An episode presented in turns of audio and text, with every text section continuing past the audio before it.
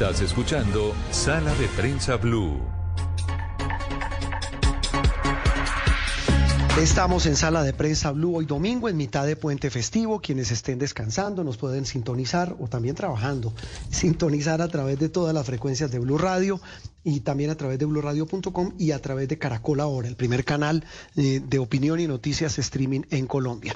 Otro hecho que para muchos, y ya nuestro invitado nos dirá, eh, María Camila, eh, que podría estar relacionado con el tema político es el de la cotización del dólar. ¿Y por qué? Esta semana hubo varias noticias y tienen que ver con que el dólar llegó a su nivel más bajo desde que comenzó el gobierno de Gustavo Petro, casi 11 meses. Pero también hubo señales positivas de los mercados internacionales, las calificadoras de riesgo, hablando sobre Colombia y dicen, entre otras cosas, que el argumento es que el que en Colombia haya pesos y contrapesos de poder permite que se estabilicen los mercados. Pero sin duda un tema que, que, concentra la atención de muchos colombianos es el de la cotización del dólar, que tuvo unas eh, bajadas realmente importantes en esta semana que acaba de pasar. Sí, señor. Si miramos el comportamiento o nada más la negociación, Juan Roberto, de los últimos días, siempre estuvo entre los 4.200, los 4.130 pesos, cerrando la semana laboral, los días hábiles quedó en 4.170 pesos. Y lo que se están preguntando, por ejemplo, el planteamiento que ponía sobre la mesa la agencia Bloomberg es si hay comodidad en el mercado por la crisis que está viviendo el gobierno y también porque ha caído la probabilidad de que esas reformas que presionaban el alza en el gasto fiscal pues sean implementadas o, o que pasen en el Congreso de la República. Entonces parece una relación directa para muchos analistas económicos. Sí, señora, como nuestro invitado que es don Orlando Santiago, gerente de Fénix Valor, una persona muy amiga de esta casa de Blue Radio y de Noticias Caracol. Eh, don Orlando, feliz domingo, ¿cómo va? Juan Roberto, todo muy bien, muchas gracias por la invitación. Bueno, eh, sí estamos como medio pegándole a lo que es, al tema de esa relación entre esa tranquilidad de los mercados, porque están como malatadas las reformas y el tema de la, de la caída del precio de la cotización del dólar. Pues Juan Roberto, le voy a decir lo mismo que le dije la última vez de las que hemos hablado. Le dije, ustedes cuando hacen la presentación hacen toda la entrevista, porque en lo que dicen exactamente, sí, narran absolutamente y de manera perfecta eh, lo que ocurrió durante la semana. Así que están totalmente acertados con lo que ha acontecido en estos últimos días. Bueno, pero explíquenos por qué. Porque en este momento, en esta coyuntura donde también, digamos, los que defienden al gobierno dicen es que es un factor internacional, un comportamiento internacional del dólar, que es la moneda refugio por excelencia, ¿por qué en Colombia, en medio de una crisis, esto empieza a generar una caída que ya nos estamos preguntando es si el dólar va a llegar a los 4.100 pesos? Pues María Camila, mira, lo que pasa es que el gobierno, y yo siempre le digo a Juan Roberto que a mí me gusta decir las cosas quizá de manera poco ortodoxa, me gusta desnudar las cosas y decirlas como, como pocos, pocos se atreven a decirlas a veces.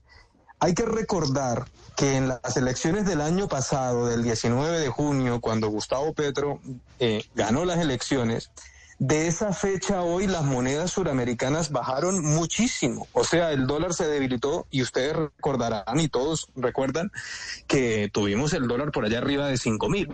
Entonces, desde las elecciones teníamos un dólar que ese 19 de junio estaba en 3.908 pesos. ¿Qué significa eso? Pues que el peso colombiano tenía un ajuste todavía pendiente por realizar. Y las bajas que hemos visto este año son primero por un, dólar que ya ha dejado de, subir en el mundo. Eso es cierto, pero por el otro, eh, un ajuste pendiente, o sea, las monedas suramericanas recuperaron tanto valor el año pasado que, la, que de las pocas que solamente perdieron valor fue y, y, no es casualidad. Argentina, Venezuela y Colombia, no hace falta decir por qué. Y ahora, con lo, con lo que comentan de las calificadoras, pues el informe es muy claro. El informe dice abiertamente que como el gobierno ha perdido de alguna forma eh, apoyo y eso hace que las reformas duras que plantea el gobierno como la laboral, la pensional y la salud quizá no tengan el mismo apoyo que tenían algunos meses. Eso es lo que les da tranquilidad a las calificadoras y lo dicen muy claramente. Entonces el gobierno, y es bastante contradictorio y eso hace parte del gobierno actual, sale a celebrar algo que pareciera que no entendieran. El documento les está diciendo que gracias a que el mercado ya cree que el gobierno Petro Petro pudiera no tener éxito con esas reformas, por eso es que les mantiene la calificación. Entonces, se combinaron varios aspectos y eso es lo que viene explicando la fuerte caída del dólar, que de hecho, María Camila, voy un poquito más allá, no solo 4.100, es muy probable que lleguemos a un nivel cercano a los 4.009 pesos y ese es el nivel clave. Si eso ocurre, como se nos dije la vez pasada, Juan Roberto también con un valor y efectivamente ocurrió, pues quizá volveremos a hablar. Eso es lo que está pasando. Es decir, ¿usted cree, eh, Orlando, que el dólar entonces va a seguir bajando? Podría caer más. Es que, Juan Roberto, es nuevamente reitero, es el efecto que estaba pendiente del año pasado. Entonces es como si los mercados dijeran, bueno, ya Petro puede tener unas ideas que no son pro mercado, pero como no las va a poder realizar o cada vez le queda más difícil, entonces ahora sí, valoremos el peso de acuerdo a las monedas latinoamericanas. Es que el peso se había descarriado, y perdónenme el término, se había quedado por allá en un grupo aparte, mientras tanto Chile tranquilo, México tranquilo, el Real tranquilo, y solo Colombia, que históricamente había acompañado ese comportamiento, la dejaron allá en el grupo de las feas, con Venezuela, con Argentina y lastimosamente Colombia. Entonces, eso es lo que está pasando, una transición de desconfianza a una transición de un poco más de tranquilidad. Pero mire, una, mire las vueltas de la vida, lo que usted dice es cierto, cada quien ve las cosas desde su óptica y como le convenga, porque el ministro de Hacienda dijo esta semana, Orlando, dijo, mire, esta, eh, baja, esta baja en la cotización del dólar y este concepto favorable de las calificadoras es porque tienen confianza en, eh, en, en las finanzas públicas y en el plan económico del gobierno. Pero más allá de eso, Orlando, volvemos también a hablar de algo que usted y yo hemos conversado muchas veces aquí en Noticias Caracol. Con esta bajada de del precio del dólar, ¿qué implica para la economía colombiana? El famoso, la famosa balanza de ganadores y perdedores. Sí, pues esa balanza ya es conocida por todos, ¿no? De los exportadores, que menos contentos, los de, de importadores, más tranquilos, pero yo creo que el análisis va mucho más allá y pensemos en toda la población.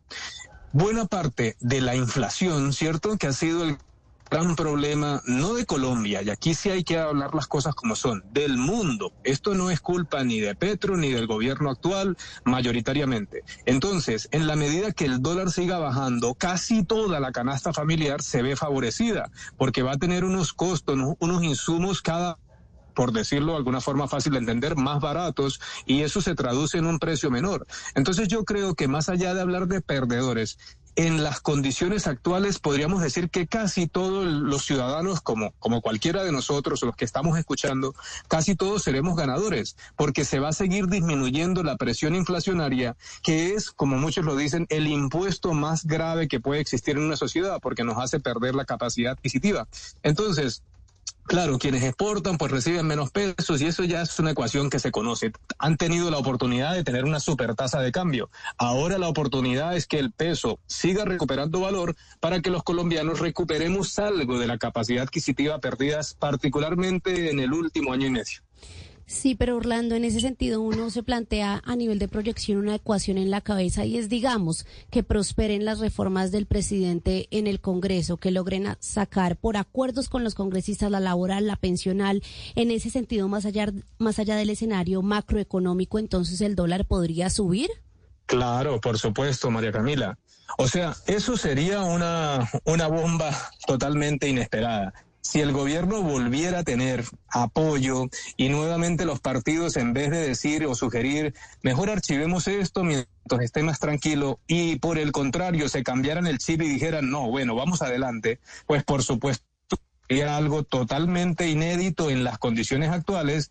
Y otra vez el dólar es que a 4.500 y 5.000 si el mercado o reconociera que esos riesgos otra vez estuvieran en aumento. Digamos que los riesgos han estado disminuyendo y por eso es que hablamos de riesgo. Si vos hablas de riesgo, pues por supuesto estás hablando de menos riesgo para el país, menos riesgo en tu moneda. Pero nuevamente, si la posibilidad de reformas existieran o tomaran fuerza, pues aumentaría ese riesgo, lo que significa que aumentaría la desconfianza en la moneda y por supuesto otra vez para arriba y ojalá que no ocurra, pero otra vez los cinco mil pesos que no creamos que simplemente hacen parte del pasado, es un fantasma que está muy reciente y todavía no se puede cantar victoria.